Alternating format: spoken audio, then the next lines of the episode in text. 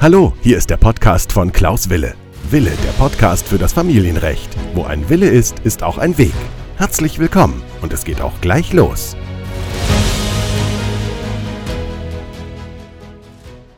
Herzlich willkommen zu meiner neuen Podcast-Folge. Mein Name ist Rechtsanwalt Wille und ich komme aus Köln und ich freue mich, dass ihr wieder dabei seid. Heute haben wir bereits die 82. Podcast-Folge und das Thema könnte spannender nicht sein, denn jeder, der sich mit Familienrecht auskennt, wird dieses Thema auch behandeln müssen bzw. darüber einiges nachlesen wollen. Es geht nämlich heute um die Kindesanhörung im Umgangsverfahren. Also ich werde heute euch einige wichtige Hinweise und Tipps mitgeben. Also heute möchte ich euch eine Anleitung geben, wie so eine Kindesanhörung verläuft und worauf ihr achten müsst. Die Kindesanhörung im Umgangsverfahren, das ist heute unser Thema. Für wen ist also diese Folge? Das ist natürlich klar für all diejenigen, die getrennt sind, die ein gemeinsames Kind mit einem Partner oder mit einer Partnerin haben und die sich über den Umgang auseinandersetzen und vielleicht sogar schon einen Rechtsstreit, also sprich ein Umgangsverfahren begonnen haben. Das ist die, sozusagen die Herausforderung. Und da meine ich, sollte man mal genauer hinschauen, denn es ist ein sehr relevantes Thema. Da wird immer sehr viel Energie und sehr viel Herzblut und sehr viel, ja, auch Hoffnung mit hineinversetzt. Und ich möchte mit euch heute dieses Thema etwas genauer anschauen. Ihr kennt das ja, ihr seid getrennt und dann möchte einer, möchte vielleicht mehr Umgang haben, der andere möchte weniger Umgang haben oder geben. Und in den nächsten Minuten sollt ihr eben erfahren, was es mit der Kindesanhörung auf sich hat. Stellt ihr also vor, ihr habt ein Umgangsverfahren oder der Partner möchte mehr Umgang haben und dann ist es so, dass ihr auf einmal bei einem Anwalt sitzt und der sagt euch dann, ja, dann wird ja auch das Kind angehört. Und da werde ich mit euch mal genauer reinschauen, denn es ist gar nicht so unwichtig, dieses Verfahren, wenn man sich getrennt hat. Und nach dieser Folge hoffe ich zumindest, dass ihr da ein bisschen mehr Sicherheit habt. Ich bin Rechtsanwalt Wille aus Köln. Ich bin Fachanwalt für Familienrecht, bin ähm, seit über 20 Jahren in dem Bereich tätig, war selbst schon als Verfahrensbeistand und als Umgangspfleger tätig. Also ich behaupte mal, dass ich genügend Erfahrung habe, um mit diesen Themen wirklich umzugehen. Und ich weiß natürlich auch, dass viele, wenn sie im Internet nachschauen wollen, dann auf irgendwelche äh, Informationen schauen. Und ich werde mit euch heute auch anhand eines aktuellen Falles, der äh, im September äh, 2021 vom OLG Brandenburg entschieden worden ist, auch mal dieses Thema äh, durchgehen. Fangen wir also an. Im Umgangs- und Sorgerechtsverfahren, da werden regelmäßig die Kinder angehört. Das heißt, die Kinder werden zusammen mit einem Anwalt, sozusagen mit dem Anwalt des Kindes, nämlich dem Verfahrensbeistand oder die Verfahrensbeiständin, äh, sozusagen angehört. Häufig ist es so, dass in solchen Streitigkeiten man als Elternteil immer Kontakt hat zum Verfahrensbeistand und zum Jugendamt. Und dann kommt es dann zu so einem ähm, Anhörungstermin, und vorher oder auch vielleicht äh, erst danach, je nachdem, wie der Richter oder die Richterin das einsetzen, soll dann das Kind angehört werden. Die gesetzliche Regelung, die steht in einem Gesetz, das heißt FAMFG. Und da gibt es in Paragraph 159 extra so einen bestimmten Paragraphen, der sich mit der Kindesanhörung auseinandersetzt. Und da heißt es schon, das Gericht hat das Kind persönlich anzuhören, wenn es das 14. Lebensjahr vollendet hat. Dann steht später in dem Paragraphen, wenn das Kind noch keine 14 Jahre ist, dann ist es persönlich anzuhören, wenn die Neigungen, Bindungen oder der Wille des Kindes für die Entscheidung von Bedeutung sind. So, und das sind sozusagen die Hauptanwendungsgründe. Und später steht dann noch in diesem Paragraph 159, dass das Gericht nur aus ganz besonderen Fällen davon Abstand nehmen kann. Ja, also grundsätzlich heißt es dann also, die Anhörung des Kindes hat stattzufinden, wenn das Kind das 14. Lebensjahr vollendet hat. Das heißt, das ist der Grundsatz. Und nur in Ausnahmefällen darf das Gericht davon abweichen. Und wie die Anhörung dann stattfindet, das werden wir uns ein bisschen später anschauen. Und manchmal ist es so, dass die Eltern sagen, nee, wir möchten das nicht. Wir müssen nämlich überlegen, so eine Situation ist für Kinder natürlich eine sehr anstrengende Situation in vielen Fällen, denn Das bedeutet natürlich, dass man zu einer relativ fremden Person, also mit dir, der spricht, man hat zwar den Verfahrensbeistand, der sitzt dabei, aber trotzdem ist dort kein Elternteil sitzt dabei. Und das ist natürlich schon eine große Belastung. Deswegen gehen viele Eltern hin und sagen, wir möchten gerne darauf verzichten, auf die Anhörung. Und das wird dann häufig gesagt, wenn man dann gerade in so einvernehmlichen Verfahren das hat. Das heißt, die Eltern sind sich im Wesentlichen einig. Es gibt dann nur noch ein paar, ich sag mal, kleine Differenzen dann sagen die, ja, wir möchten gern davon absehen, was das Gericht aber eigentlich nach dem Wortlaut nicht kann. Denn gerade ab dem 14. Lebensjahr haben die Kinder, zumindest im Rahmen des Sorgerechts, sogar ein Widerspruchsrecht. Und deswegen kann man das dann nicht komplett ausschließen. Beim Umgangsverfahren wäre es vielleicht ein bisschen anders. Und in streitigen Verfahren, das heißt, da, wo die Eltern sich wirklich überhaupt nicht einig sind, da muss man die Kinder dann auch anhören. Und das Bundesverfassungsgericht hat sogar darüber hinaus gesagt, dass auch Kinder ab einem Alter von drei Jahren vom Richter persönlich anzuhören sind. Denn, das sagt das Gericht so, es ist schon sehr wichtig, dass man sozusagen den Kindeswillen irgendwie herausfindet, irgendwie herausarbeitet. Und deswegen müssen Kinder grundsätzlich angehört werden. Und dabei ist es eben auch so, dass wenn man mehrere Verfahren anhängig hat, das heißt ein Steuergerecht und ein Umgangsverfahren, dann bedeutet das in der Regel, dass man sogar zwei Anhörungen haben könnte. Und das bedeutet also für die Eltern und für die Kinder, wenn sie so ein Verfahren wirklich einleiten, dann müssen sie damit rechnen, dass ein Kind auch angehört wird. Und so ein kleiner Wurm sozusagen von drei oder vier Jahren, das ist natürlich schon eine große, große Herausforderung Einige Kinder möchten sogar gerne aussagen. Andere Kinder haben ganz große Angst. Die, ich hatte mal ein Verfahren, da war, da, hat das Kind sich fast übergeben bei der Anhörung, weil es so unter Druck war und so wusste, dass es so darauf angekommen ist. Und bevor ich gleich mit euch diesen Fall bespreche äh, vom Oberlandesgericht Brandenburg, möchte ich vielleicht nochmal auf eine gewisse Gefahr hinweisen. Nämlich natürlich kommt es immer wieder vor, dass der eine oder andere Elternteil versucht, über das Kind auf die Anhörung Einfluss zu nehmen. Das heißt, da werden dem Kind dann Sachen eingeredet und vorgefertigt. Und da ist es also so, dass die Kinder dann gar nicht ihren eigenen Willen sagen sollen, sondern eigentlich nur den äh, Willen der, der Eltern. Und man muss auch zugeben, dass einige Gerichte da auch überhaupt keine Erfahrung mit haben und auch meinen, dann vielleicht einfach nur meinen, dass die Kinder das so gesagt haben oder andererseits, dass sie den Eltern etwas unterstellen, was unter Umständen gar nicht wahr ist. Also es mit der Kindesanhörung, die ist meines Erachtens zumindest manchmal etwas fehlerbehaftet, weil Kinder doch sehr stark beeinflusst worden sind. Das hängt, fängt schon allein damit an, dass vielleicht das Kind gerade an dem Wochenende, bevor dieses der Termin war, der Anhörungstermin dann bei dem einen Elternteil ist und dann noch unter dem Eindruck dieses Umgangstermins vielleicht was ganz anderes aussagt, als es normalerweise aussagen würde. Deswegen muss man sich dann immer so ein bisschen auch darüber einig sein, dass solche Verfahren, nenne ich das jetzt mal, dass die auch immer etwas fehlerbehaftet sind. Und bevor, ich wollte ja noch zwei Sachen besprechen. Das eine ist sozusagen, wie die Anhörung stattfindet. Und dann zum anderen den Fall. Und wie findet diese Anhörung jetzt statt? Es ist ganz einfach. Die Gerichte setzen in der Regel einen gesonderten Termin für die Anhörung an. Das heißt, das ähm, dass das Kind dann mit dem Elternteil, wo sich das Kind gerade aufhält, dann dort äh, zu dem Termin geht und dann mit dem Verfahrensbeistand oder Verfahrensbeiständin und dem Gericht, äh, also dem, der Richterin oder dem Richter, in einen Raum geht, wo das Gericht versucht, sich mit dem Kind zu unterhalten. Und dann findet in der Regel einige Tage später oder ähm, dann auch eine, äh, sozusagen die Anhörung der Eltern statt. Es gibt andere Gerichte, die führen die Anhörung durch, wenn die anderen Beteiligten quasi anwesend sind. Das heißt, sie sind dann nicht im Raum anwesend, sondern das Kind kommt zusammen mit einem Elternteil dann zu einem Termin. Dann geht der Richter erstmal mit dem Kind in einen anderen Raum, spricht mit dem Kind. Und das heißt, Verfahren, das Verfahren wird dann eigentlich unterbrochen. Und Verfahrensbeistand und Richter oder Richterin gehen dann mit dem Kind in einen anderen Raum, unterhalten sich dort, versuchen herauszufinden, was der Kindeswille ist. Und dann, ja, soll dann das Kind quasi dann seine Aussage treffen können oder die Anhörung.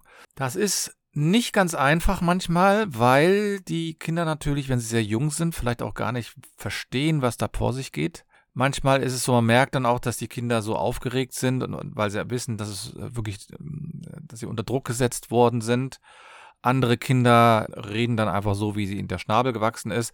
Also es gibt da verschiedene Arten von Kindern und da ist es dann an dem Richter und auch an dem Verfahrensbeistand, dann soll man quasi sich da mit dem Kind, ich sag mal, befassen.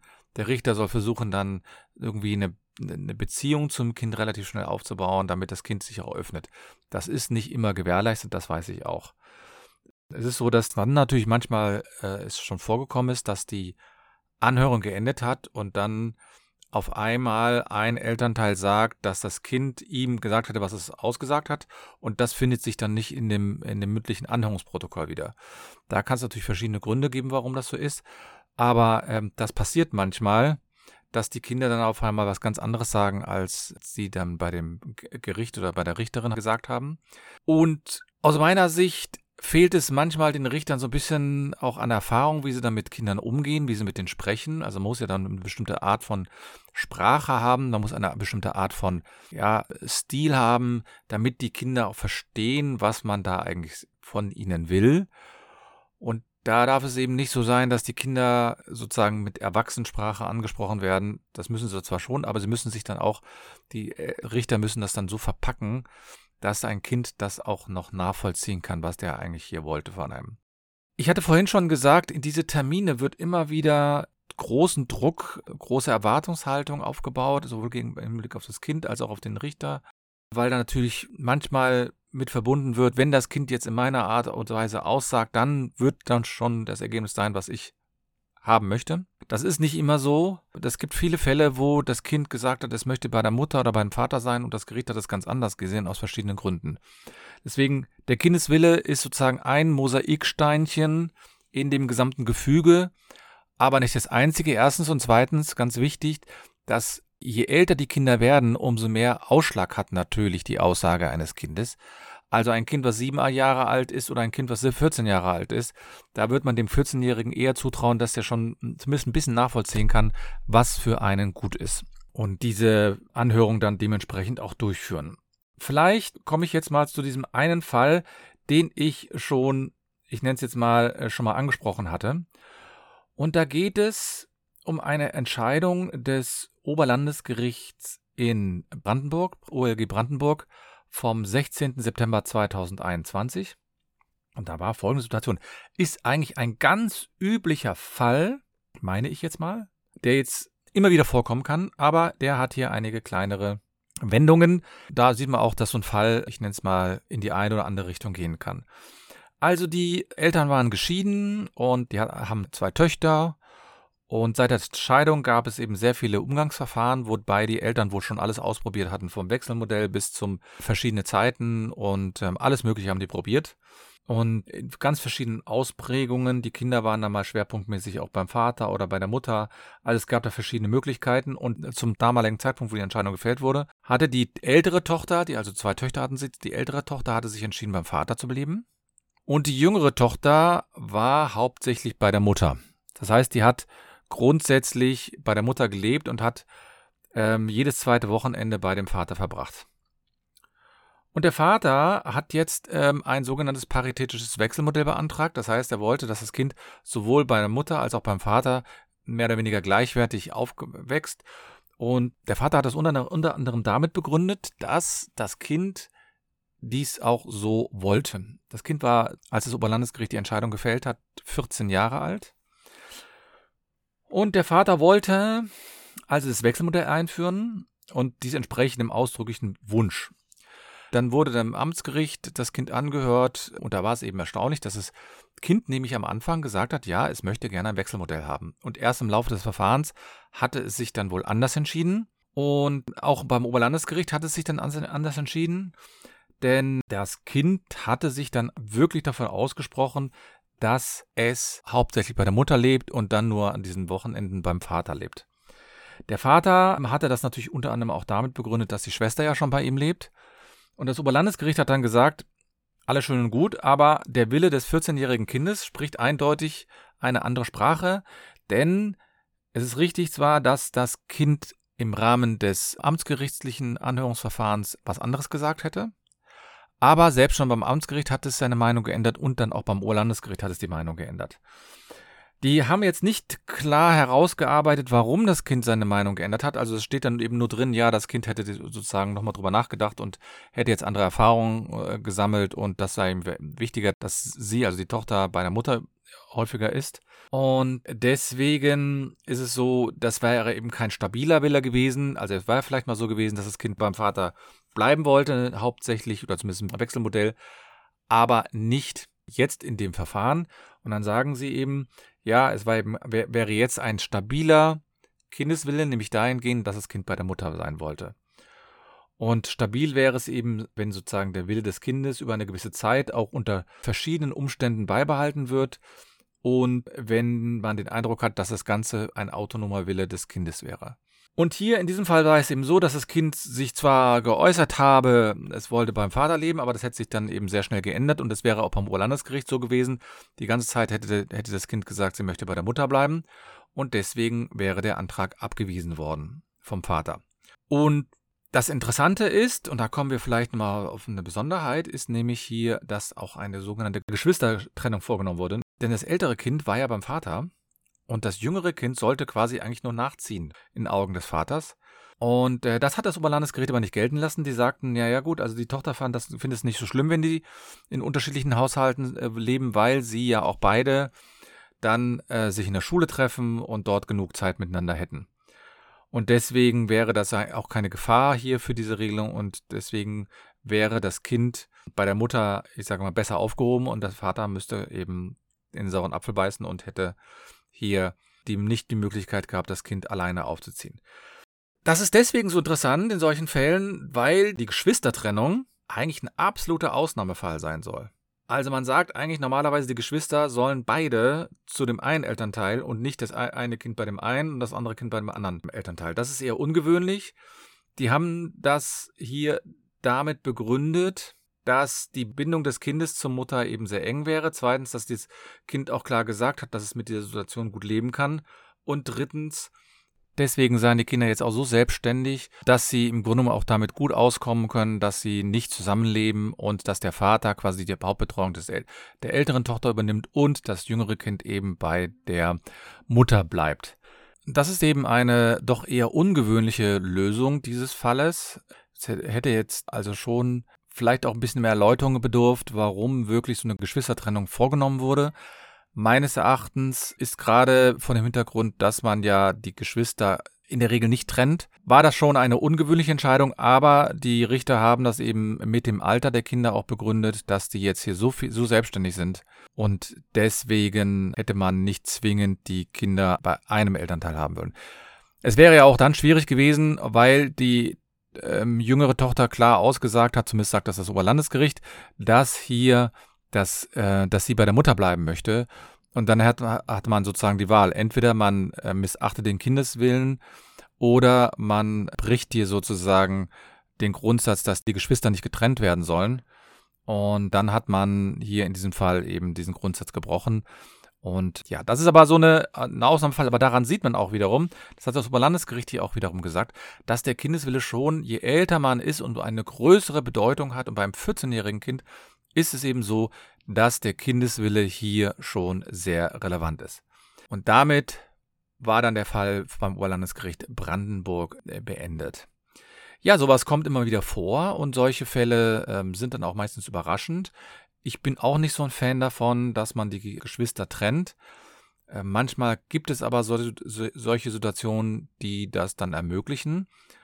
Und meines Erachtens müssen natürlich die, die Eltern hier im Grunde genommen aufeinander zugehen und überlegen, wie sie mit der Situation umgehen. Denn das Problem auch beim Kindeswillen ist natürlich, dass man einen Teil auch der Verantwortung oder zumindest ein Mosaiksteinchen der Verantwortung ja auch wieder auf die Kinder abgibt. Man möchte sie natürlich gerne integrieren, aber auf der anderen Seite ist es so, dass die Kinder natürlich, wenn, der, wenn die Kinder relativ alt sind, also 13, 14 Jahre alt, dass dem Kindeswillen dann hier schon sehr stark nachgekommen wird und sehr stark entsprechen. Und, und dadurch entsteht natürlich so eine gewisse Drucksituation für die Kinder, wenn sie wissen, was das für eine Bedeutung hat. Sie möchten natürlich auch keinen verletzen. Und vielleicht gerade nochmal zu dem Thema Verletzen der Kinder. Es ist also so, dass die Kinder aus meiner Sicht, das hatte ich vorhin schon angesprochen, schon sehr stark unter Druck gesetzt sind und dort auch gewisse Erwartungen erfüllen müssen, wollen, sollen. Und deswegen halte ich das auch mit der Kindesanhörung manchmal für schwierig, gerade wenn das eine hoch emotionale ähm, Angelegenheit ist, wo wirklich der Kindeswille im Grunde eigentlich fast schon instrumentalisiert wird. Denn manchmal sagen die Kinder auch einem Vater oder einer Mutter etwas, nur um es denen dann recht zu machen. Und bevor wir mit der heutigen Podcast-Folge ähm, abschließen, möchte ich auch noch gerne auf die Rechtsfolgen hinweisen, was passiert, wenn man eigentlich die Anhörung vergisst. Das kann nämlich dazu führen, dass man das Verfahren nochmal neu anfangen muss oder zumindest, dass das Verfahren vom Oberlandesgericht, also in der nächsten Instanz, dann aufgehoben wird und dann nochmal neu nachverhandelt werden muss. Also daran sieht man auch wiederum die Bedeutung der Kindesanhörung, wie wichtig das auch für das Gericht ist, dass man die Kinder zumindest mal angehört hat. Ihr könnt gerne mich dazu kontaktieren. Ihr könnt gerne mit mir da in Kontakt treten in meiner Facebook-Gruppe oder über Instagram oder über meine Homepage. Da kann ich euch gerne auch einige Fälle beantworten. Der eine oder andere weiß es vielleicht. Ich habe ein, hab ein Buch dazu geschrieben, 77 Fragen und Antworten zum Sorgerecht. Und da ist auch ein Teil über die Kindesanhörung drin. Auch wenn wir heute über das, die Kindesanhörung im Umgangsverfahren sprechen, gelten doch sehr viele Regelungen aus dem Sorgerecht auch im Umgangsverfahren und da, dazu zählt eben auch die Grundsätze der Anhörung. Deswegen, das kann man äh, bei Amazon äh, erwerben als E-Book. Falls jemand noch weitere Informationen haben will, einfach mich kontaktieren. Ja, das war die Podcast-Folge Nummer 82. Mein Name ist Rechtsanwalt Wille, ich komme aus Köln und freue mich, dass ihr mir bis heute wieder die Treue gehalten habt. In der nächsten Woche wird es wieder ein Thema zum Familienrecht geben und vielleicht der ein oder andere sollte sich auch jetzt schon mal darüber Gedanken machen, was er mit dem Weihnachtsferien macht, denn wie wir ja wissen, Weihnachten ist immer erstaunlicherweise am 24. Äh, Dezember und am 25. Dezember und am 26. Dezember sind ja auch noch die Feiertage und man sollte sich also jetzt darum kümmern, um die Weihnachtsferien und vor allen Dingen um das Umgangsrecht. In der nächsten Woche habe ich dazu ein Live in meiner Facebook-Gruppe genau zu dem Thema Weihnachtsferien und Umgangsrecht. Falls ihr Interesse habt, kommt einfach in die Gruppe. Es schadet nichts. Ihr könnt euch das ja mal anschauen und dann mit mir in Kontakt treten. Ich wünsche euch alles Gute und bedanke mich und nicht vergessen, wo ein Wille ist, ist auch ein Weg.